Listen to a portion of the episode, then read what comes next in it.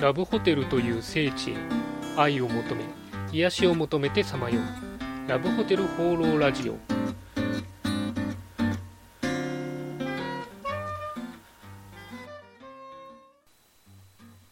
はいということで今週も始まりました。ラブホテル放浪ラジオ第65回。パーソナリティのラブホテルファンブログ管理人です、えー前回が3月5日かな？ということでちょっと予定よりも、えー今回の放送遅れてしまいましたが皆さんゴールデンウィークいかがお過ごしでしょうか？まあなんか今年はですね、ずっと天気がいいということでですね、行楽日和かなというふうに思います。私はちょっと近場に出かけたりとか、友達と飲み会に行ったりとか、えまあそれぐらいであんまり大したことはしてないんですけども、まあ逆にこう張り切りすぎずにですね、ゆっくり過ごしたらいいかななんて思ってます。まあ、あと1日になってしまいましたが、えー皆さんも楽しくゴールデンウィーク過ごしていただければというふうに思います。それでは今週もよろしくお願いします。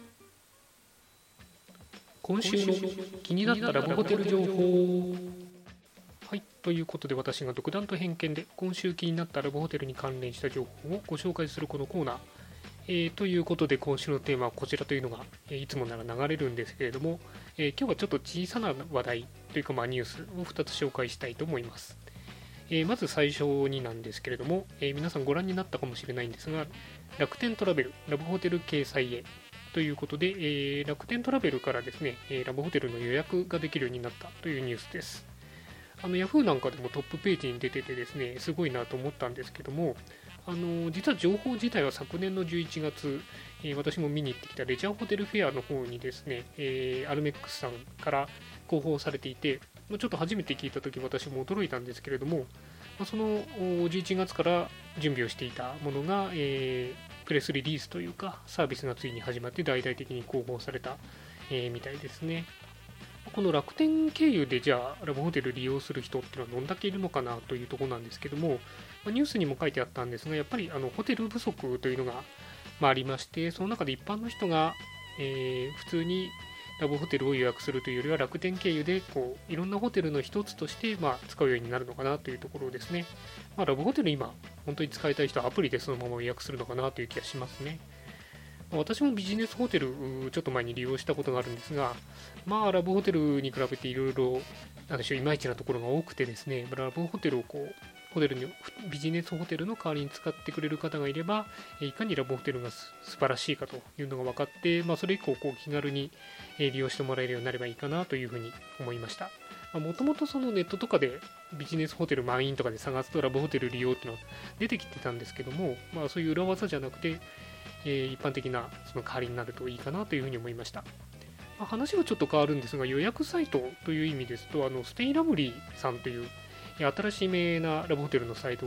紹介サイトがあるんですけれども、こちらなかなかあの写真とかデザインがすごく良くてですね、まあ、一回皆さんも、え見ていただくと、そのレジャーホテルの魅力がより伝わるんじゃないかなと思います。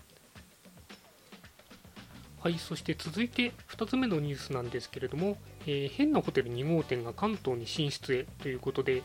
えーこの変なホテルというのは、あの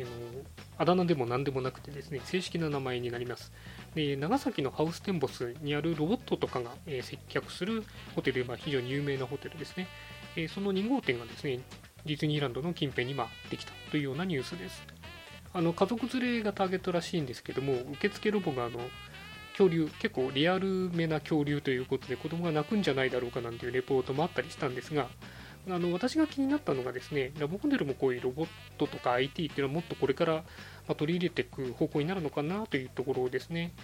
実際この変なホテルなんですけども、ラブホテルの自動生産機の会社さんが自動生産機を入れたりとかですね、やっぱり関連はあるんですけども、私が考えるにですね、やっぱロボットの受付っていうのもラブホテルでやれるんじゃないかなというなんか思いがあって、前から言ってるんですけど、ペッパーとか受付にいてもいいんじゃないかなと。ちょっとね、人に会いたくないっていうのはあると思うんですけど、ロボットならそこら辺、エンターテインメントでこううまくやれるんじゃないかなと。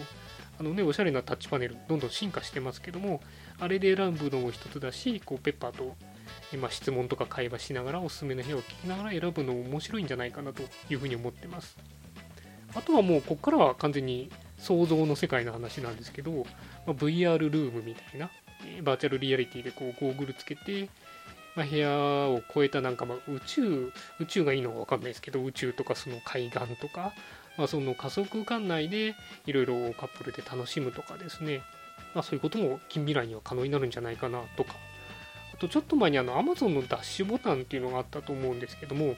あれみたいなのでこうボタンを押すとこうラブホテルの予約とまあデリバリーの予約なのかマッチングなのか分かんないんですけどそういうのをこう一発でバーンってやってくれるみたいな。そんなの別に技術的には難しくないんでこうボタン一発を押すだけでこうレジャーホテルラブホテルが利用できるっていうのもそういう機会が作れるっていうのも面白いんじゃないかななんてアイデアも持ってたりします。まあ、これ完全に妄想の世界ですけどもね。はい。えー、そんなわけで今回は気になったニュース2つについてお話ししました。